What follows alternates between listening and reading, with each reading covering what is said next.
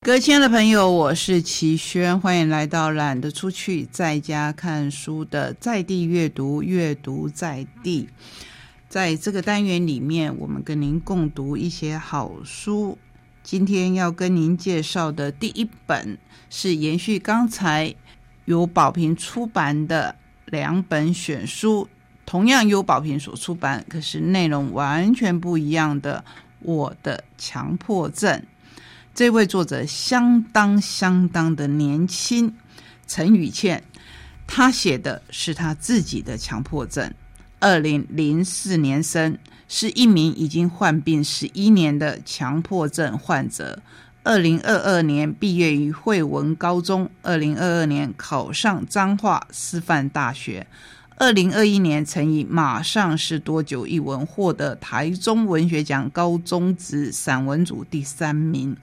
透过书写自身的故事获得文学奖以后，开始经营个人 IG 以 FB 粉专，接收来自各地的强迫症患者与家属的倾诉，借由文字的温度来暖和其受伤、不安及无助的心灵。我认为在。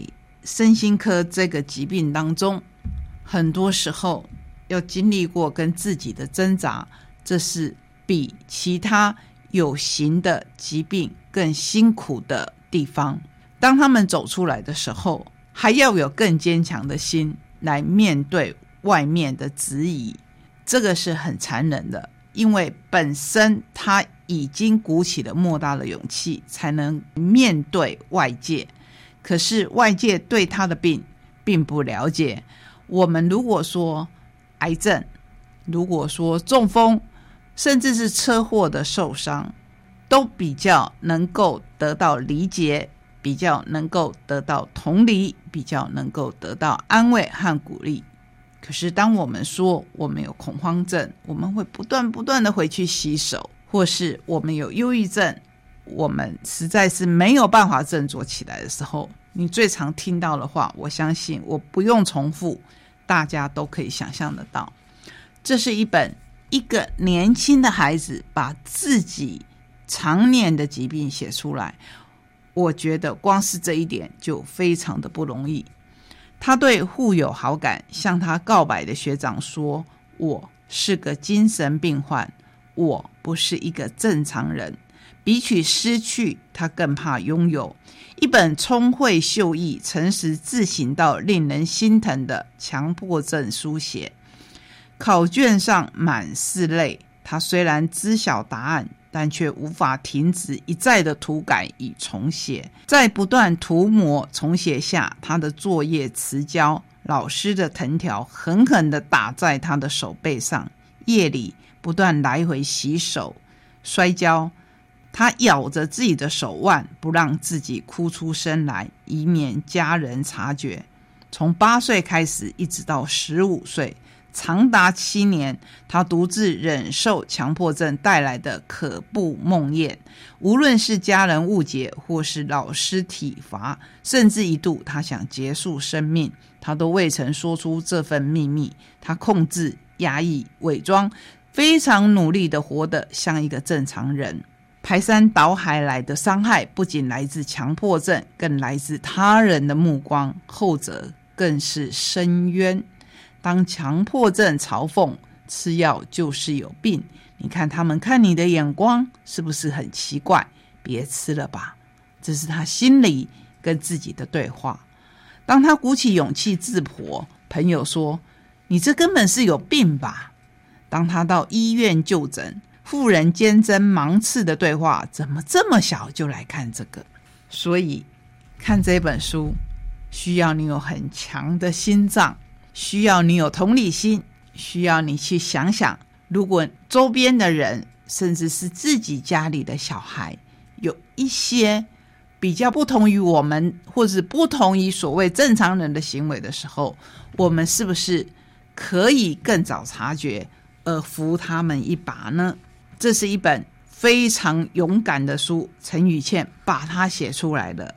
我希望大家至少可以来了解一下什么是强迫症。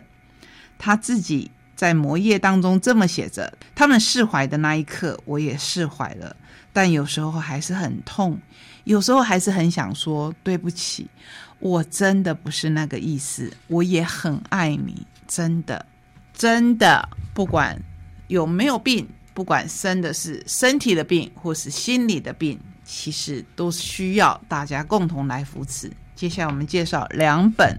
桥梁书第一本是四野的玉山的召唤，玉山顶峰标高三千九百五十二公尺，空气冷冽，全东北亚视野最辽阔的地方，藏着一位母亲深切的爱与玉山的灵魂。这一本书融合了时事，融合了山林，融合了部落，融合了亲子之间的感情，看起来。非常的流畅，而且很感动。故事的主角叫做志良，他从小跟阿公阿妈一起长大，因为他两岁就没了母亲，爸爸远走大陆经商，从来没有回来。在他满十二岁那一年，他发现了一个天大的秘密，决定。要登上玉山，和他两个好朋友。结果这一趟登上玉山之旅的训练过程当中，他发觉了母亲的秘密，爸爸的深情，也发现了阿公阿妈，尤其是阿公难以面对的过去。更在过程当中遇到了所谓的山老鼠，还有用。千年珍贵的树木雕刻出来的山神，这里面有多少纠结的故事呢？我要请你亲自来看。再来看另外一本，包含了更多心理创伤的故事。小编出版社所出版的《莫愁》这本书有很多的视野来组合而成，可是看起来是没有阅读的一些坎的。你看的时候呢，还是可以从各方面来看到莫愁这个小女孩，她牵扯到的身世，还有辅导她的老师自己的故事。最后，最后以作者的一封信来作为总结。所以，虚虚实实，实实虚虚。我想，我们台湾人的书写，毕竟跟西方的人比较不一样。西方人。就可以很大咧咧的跟你讲说这是真人真事，可是，在这一本牵涉到家庭的暴力，甚至有性侵害动作的书的时候，我们必须用更多书写的技巧来看这一本书。莫愁的作者是蔡盛华。在里面有一些插图是由徐建国老师所画的。那刚才《玉山的召唤》的作者是陈景聪，一九六六年生于南投，台东大学儿童文学研究所毕业，是一个爱听故事、说故事及写故事的人。他写了好多好多的故事哦。这一本《玉山的召唤》，相信可以让你很想要去看看他其他的作品。首先，我要跟各位介绍的是三之三的经典作品《妈妈的红沙发》。一场无情的大火烧光了小女孩的家，她和妈妈和外婆合力用一个大瓶子储存美丽的梦想与希望。他们的梦想能够成真吗？这本书曾经荣获美国凯迪克大奖，画风。很淳朴，看起来真的很感动。我们都知道绘本好像是画给孩子看的，可是大人如果陪他们一起看，甚至自己看的时候得到了感动，应该不下于他们。妈妈的红沙发文跟图都是威拉毕威廉斯，翻译是柯倩华。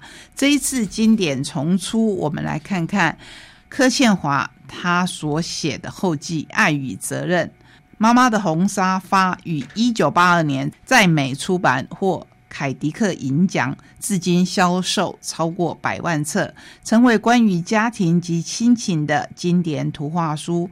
台版初次于一九九八年出版，现在很庆幸可以重新修订译文。将更精准流畅，并且忠实展现作者文学书写技巧的译本呈现给读者。我相信这是每一个译者有机会再重新修饰的时候非常开心的一件事情。新译本的语词更为具体，如好久还原成很长的时间，房子里变得又黑又焦，还原为房子里只剩下焦炭和灰烬。又如描述母亲下班回家，小孩取下大瓶子，妈妈拿出铜板小费，小孩一一数清，最后两人一起把铜板推进大瓶子里。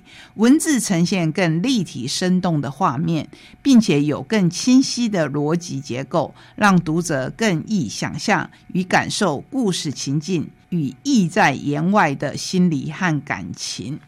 这本书。其实从头到尾你看不到悲伤的情绪，不过他开始说的是一个悲伤的起头，因为家里被烧掉了。虽然人员平安，连家里的猫都找到了，可是什么都没有了。当然，靠着邻里还有亲戚的帮忙，他们找到了一个新的租处，但是里面除了大家。送来的二手家具以外，什么都没有。我们也可以看到，这个家庭的组合就是外婆、妈妈跟小女孩。他们一看就知道是移民，可是完全看不到自怨自哀或自怜的气息。他们把自己打工赚的钱，或是工作时候得到的小费，还有外婆去买菜买日用品的时候。找回来的零钱全部储进一个大的玻璃瓶里面，要干什么呢？这就是这一本书的重点。他们想要买一张沙发，这一张沙发呢，可以让妈妈工作了一天以后回来休息，也可以让外婆白天在家的时候好好的享受。所以这张沙发很重要，所以存够这个钱很重要。在这个盼望当中，我们就看到了这一个可爱的故事。接下来我们要介绍小麦田所出版的。哇，这是怎么盖出来的？会打开的桥，能移动的足球场，神奇的建筑工程与美学，跨领域学习最佳的科普书。墨西哥的首都大教堂为什么每年都会下沉六十到八十毫米？世界最高的哈利法塔是怎么对抗高处的强风？非洲最高的凯斯水坝如何不被强大的水流冲垮？纽西兰的特马陶阿坡黑桥要怎么打开桥面让船通过？耸立云霄的哈利法塔，具有两千年历史的万神殿，连接纽约曼哈顿和布鲁克林区的布鲁克林大桥，穿过巴西马尔山脉的大隧道，五小时内就可以从棒球场变足球场的日本札幌巨蛋，在这本书里面，你都可以看到这些我们人类所造出来的建筑。我们前阵子所面临的地震。当然有一些灾害，我们看到我们人力所没有办法去主导的事情，包括我们自以为盖得很好的建筑，可是，在大自然的威力下，它可能不堪一击，至少它一定会受损。这时候，希望介绍给你这本书，就是我们人类。需要住的地方，当然会有我们自认为人定胜天的建筑，可是是这样吗？当然不是。那么我们要如何盖出可以跟大自然共处，而且不减少环境美感，甚至可以更添美感的建筑呢？这本书介绍给小朋友们，也介绍给所有像我这样对建筑一窍不通，可是很有兴趣的大朋友。谢谢你陪我们走这一段的旅程，大家都要平安。我们下个礼拜同一时间空中再见，拜拜。